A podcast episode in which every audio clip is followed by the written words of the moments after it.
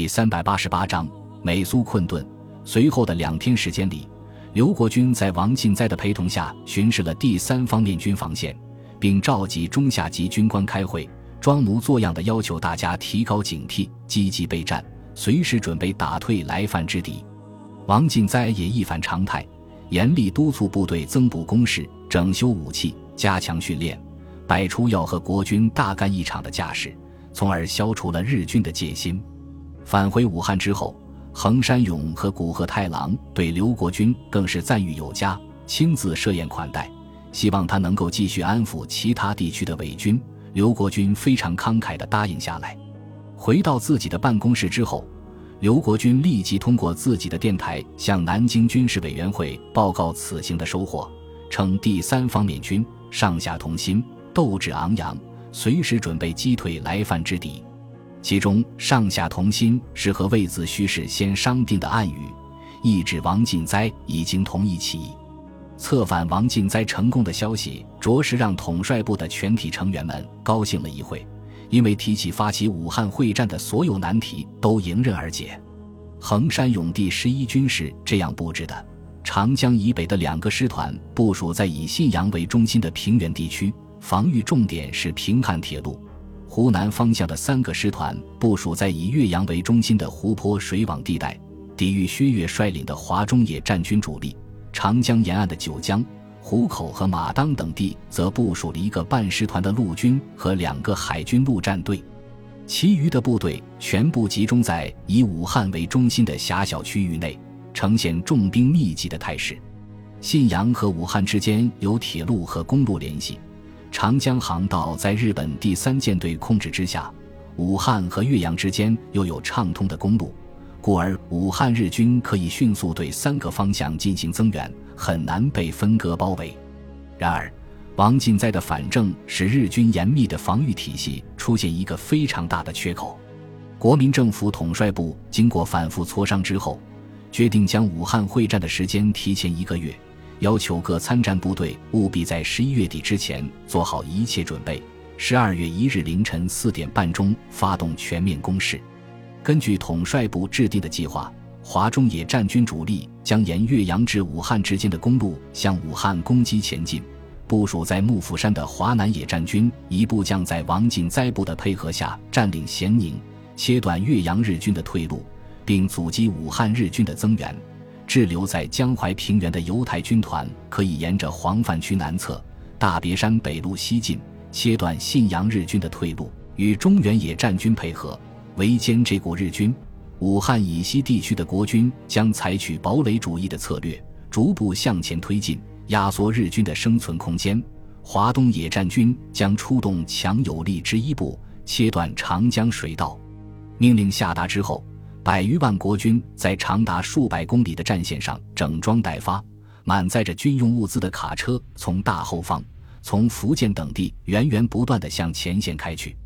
只等统帅部一声令下，就展开全线反击。就在中国战场的形势产生日新月异变化的同时，太平洋战场的美军却遭到开始反攻以来最猛烈的抵抗，陷入举步维艰的境地。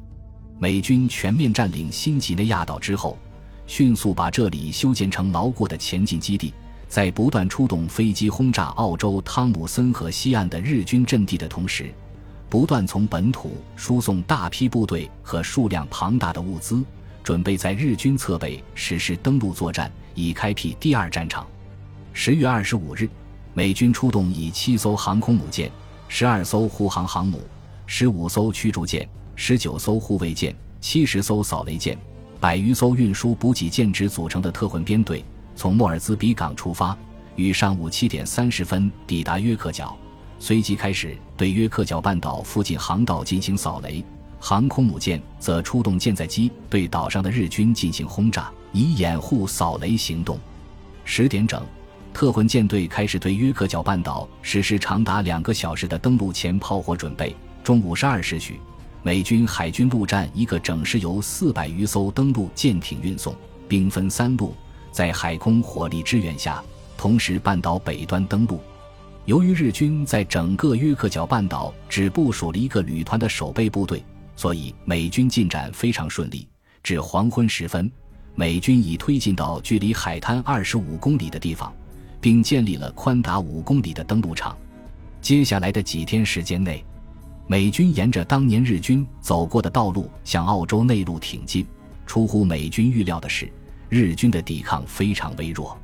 十月二十八日，美军登陆部队已经推进到汤姆森河西岸的日军侧背，随即向日军发动猛攻。与此同时，部署在河道两岸的美澳联军集中了五百多辆坦克，向日军发动全线进攻。经过一天一夜的激烈战斗，成功突破日军第一道防线，将其击退五到十公里。联军将士士气大振，似乎看到了胜利的曙光。次日，美军再次全线出击，企图一举将日军击溃。然而，收缩防线之后的日军展开了猛烈反击。日军先以坦克搭乘大量的敢死队员，在接近联军坦克编队之后，立即怀抱炸药，奋不顾身地扑向联军坦克，用这种自杀攻击方法炸毁联军坦克，然后再对失去坦克掩护的联军步兵发起冲锋。由于联军坦克集群把注意力放在日军的坦克上面，被日军偷袭得手，在日军冲击下节节败退，死伤将近万。就在这个时候，日军潜伏在第一道防线地下坑道中的一个步兵连队突然冲出地面，从后面夹攻联军攻击部队，将联军打得溃不成军。如果不是依靠的重炮和空军的优势火力支援，根本无法遏制住日军的攻势。第二天上午六时，联军集中了三十个炮兵营，对日军阵地进行了长达四十分钟的炮击，共发射了三万余发炮弹。接着，海军和陆战队的七百余架飞机也对日军阵地实施了航空火力准备，投下大量的炸弹和凝固汽油弹。在这样猛烈持续的火力打击后，联军发起了进攻，但日军利用坑道躲避联军的轰击。当联军炮火开始延伸，地面部队展开攻击时，才进入阵地迎战。因此，联军的攻势一次次被瓦解。日军充分显示了其顽强的战斗意志，每一个山头、每一个碉堡、每一个坑道，甚至每一块岩石，联军都必须经过多次血战才能夺取下来。激烈的战斗整整进行了五天，联军居然只向前推进了五米远，而付出的代价却是两个步兵师完全失去战斗力。直到这个时候，美军上上下下才真正体验到了日军的强悍。同时，也对独自面对百余万日军的中国军人充满了崇敬之情。单单一个澳洲派遣军已经如此难对付，那太平上星罗棋布、密密麻麻的岛屿，岂不是要用美军士兵的鲜血连淹没？如果战线推进到东南亚，甚至日本本土的时候，日军会用什么更可怕的手段来应付自己呢？鉴于攻击部队所遭受的重大伤亡。美澳联军司令部当即命令前线部队停止进攻，就地构筑工事与日军对峙，积蓄力量准备再战。联军参谋部经过精确测算，认为要想彻底击溃总兵力超过六十万的日本澳洲派遣军，即使在全面掌握制空权的情况下，也至少需要出动一百五十万左右的地面部队。也就是说，战场上的兵力对比必须在二比一以上。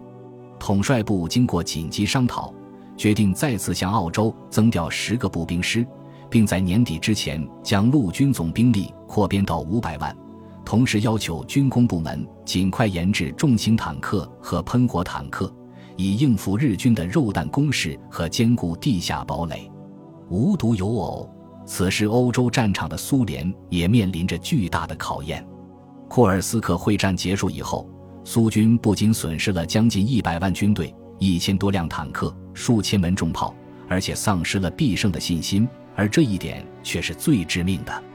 苏军统帅部只好命令部队全线后退，收缩防线，以集中兵力，防御的重点仍然放在中间位置的莫斯科。斯大林期望这座不落的要塞能够再次成为挽救苏联命运的转折点。然而，经历过第一次莫斯科战役失败的希特勒已经吸取了教训，德军把战线推进到距离莫斯科不足五十公里的位置之后就停了下来，专心致志地构筑防御工事，囤积战略物资，希特勒决定等到春季来到之后再发动莫斯科战役。德军经过在苏联广袤领土上的两年战斗，已经初步掌握了如何在严寒的气候下作战。军工部门则提供了能够恶劣环境下使用的武器以及普通的单兵装备，保证军队能够始终保持着高昂的斗志。此时，德国已经控制了大半个欧洲、北非，掌握的资源和人口超过苏联数倍。英国海军虽然掌握了大西洋的控制权，但是却没有能力在德军控制区内实施登陆作战，因此希特勒有充足的时间和人力物力来对付苏联。并且随着时间的推移，德军的优势地位将更加明显。无奈之下的斯大林只得向同盟国一方的美英求助。然而，英国已经自身难保，美军又被日军牢牢地牵制在太平洋战场，根本没有办法对苏联进行有效的支援。罗斯福知道，一旦苏联倒了下去，德国的实力将膨胀到无以复加的地步，即使同盟国的全部力量加起来，也不是其对手。因此，必须对苏联进行支援。前思后想之后，罗斯福把目光投向中国战场，在那里，中国军队捷报频传，日军接连败退。本集播放完毕，感谢您的收听，喜欢请订阅加关注，主页有更多精彩内容。